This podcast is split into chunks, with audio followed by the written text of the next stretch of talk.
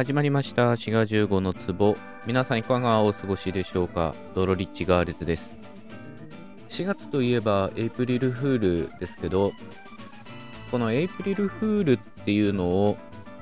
日本語でっていうかねまあ別の言い方で4月バカということがありますけど最近はそういった言い方しないんじゃないかなと思いますね。カタカナでエイプリルフールということの方が圧倒的に多くて、まあ、僕の記憶だと、昔ね、そのドラえもんの漫画を見てて、その漫画の中に4月バカっていう言い方があったかなと思います。まあ、むしろ古風な言い方っていうか、昔の方がそういった言い方してたんじゃないかなと思います。このエイプリルフール、まあ、エイプリルとフール、それぞれ4月とバカなので、そのまま4月バカと、ある意味直訳してるわけですよね。こういったものを言語学的には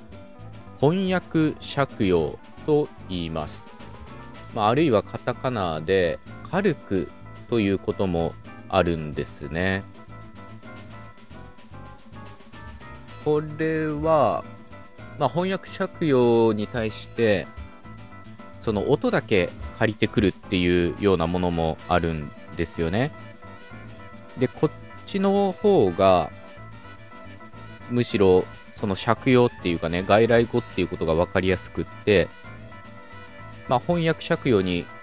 対応して音訳借用ということもありますけど、まあ、それはまさにエイプリルフールをそのままエイプリルフールというみたいなものですよね。で、普通借用といった場合は、このいわゆるカタカナ語、音訳借用の方が目立つっていうかね、やり玉に挙げられやすいんですよね。やれカタカナ語が多いとか、やれ英語を多用してるとか、そういったこと言われるのは、こちらの音訳借用の方です。で、翻訳借用の方は、それぞれの要素が日本語になって借用されているので、翻訳っていうことが気づかれにくい場合が多いですね。他の翻訳借用の例としては、帝王切開っていうものがあります。まあ、この帝王切開っていうのがもともと語訳だったみたいな話もあるんですけど、まあこれはドイツ語の帝王と石灰っていうのをそのまま、まあ日本語にして借用してるんですね。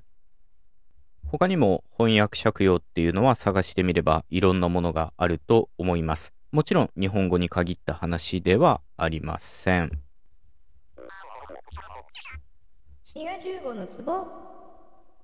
まあ今話した日本語の4月バカと帝王切開っていうのはどちらも複合語ですよね。4月プラスバカ、帝王プラス切開っていうのを、まあ、直訳してっていうかね、それぞれの要素を翻訳して借用していると。そもそもこういう翻訳借用っていうのは、単純語では多分起こらないと思いますね。エイプリルっていうのを4月にしたからといって、まあ、借用にはなってないので、こういう複合語で起こるものと言えると思います。ただ、複合語以外にも、もうちょっと大きな単位で翻訳借用っていうのが起こることがあって、例えば、東京の人口は大阪のそれよりも多いみたいな言い方は、おそらく翻訳借用だと思います。これは that of っていうようなね、英語の表現をまあ、直訳ですよね。そのまま持ってきて、大阪のそれみたいな言い方をしています。これは日本語に本来的な言い方ではないと思いますね。まあ、同じようにこういう比較表現みたいなので考えると、最も美しいものの一つっていうような表現も英語からの翻訳借用じゃないかなと思います。そもそもこういった和訳に違和感を覚える人は結構いると思うんですよね。僕も初め習った時に、最もって言ってんのに、それが複数あるっていうのは変だなと思ってたんですが、まあおそらくこれは英語からの翻訳借用だと思います。あるいはもっと古いものだったら、論語の詩曰く、ほにゃららなんとかみたいな、あの、曰くっっていうのも翻訳借用じゃないかなと思いますね。というのが、日本語だったら、動詞っていうのは最後に出てくるので、言うっていうのはそのセリフの最後に現れそうなものなんですけど、中国語は主語動詞ときて、で、その後セリフが来るんですよね。まあ、ちなみにこの曰くっていうのは一種の名詞化なので、まあ、論語の現代語訳でも先生が言うことにはっていうふうに、ことっていうふうに名詞化してると思いますけど、まあ、いずれにせよ、この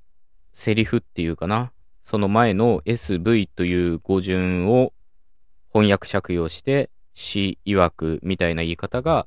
日本に成立したと言っていいんじゃないかと思います。それと、個人的に最近気になってるのは、ウィキペディアとかによく出てきてるんですけど、例えば、この文化は、何々に根を持つみたいな言い方がまあ、結構見られるんですよね。で、これはまあルーツがあるみたいな言い方なわけですけど、これも翻訳借用だと思うんですけどね。まあ当然根に持つっていう言い方は全然違う意味で日本語としてはあると思うんですけど、根を持つっていう言い方は多分翻訳借用じゃないかなと思います。それと、まあ重要な役割を演じてきたみたいな表現も多分英語のプレイヤーロールの翻訳借用じゃないかなと思いますね。日本語には本来的にはなかった表現を英語からそのまま、まあ、ある意味筑語訳的にね、輸入しているものではないかなと思います。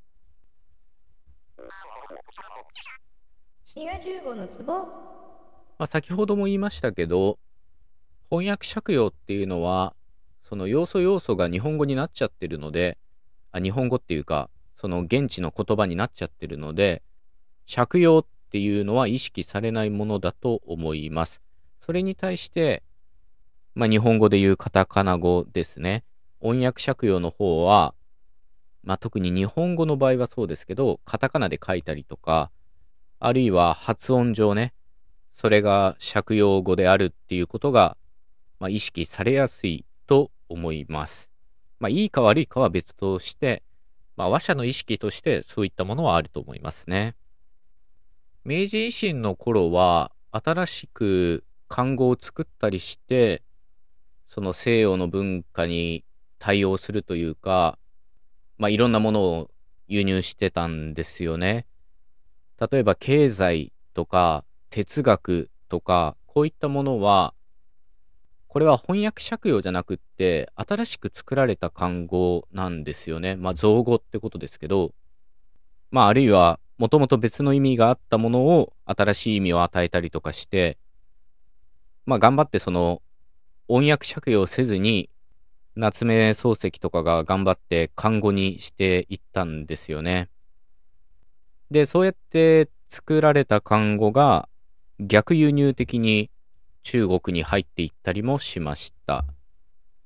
まあ、明治維新文明開化の頃は、そういった新しい漢語を作るっていうような努力がなされてたわけですけど、現在ではどうですかね。割合としては、そのまま音をね、取り入れてるものが多いかもしれないけど、まあでも翻訳借用が全くなくなったわけでもないと思いますね。例えば EU っていうのは欧州連合とか言ったりして、これはまさに European Union の翻訳借用なわけですけど、まあこういった風に翻訳借用っていったものが全く廃れてしまったっていうわけでもないと思います。ただ、冒頭言ったように、4月バカに代わってね、エイプリルフールっていうのが優勢になってるっていうようなこともあると思います。というわけで今回は借用についてのお話でございました。最後まで聞いてくださってどうもありがとうございました。番組フォローも忘れずよろしくお願いします。それではまた次回お会いいたしましょう。お相手はシガ15でした。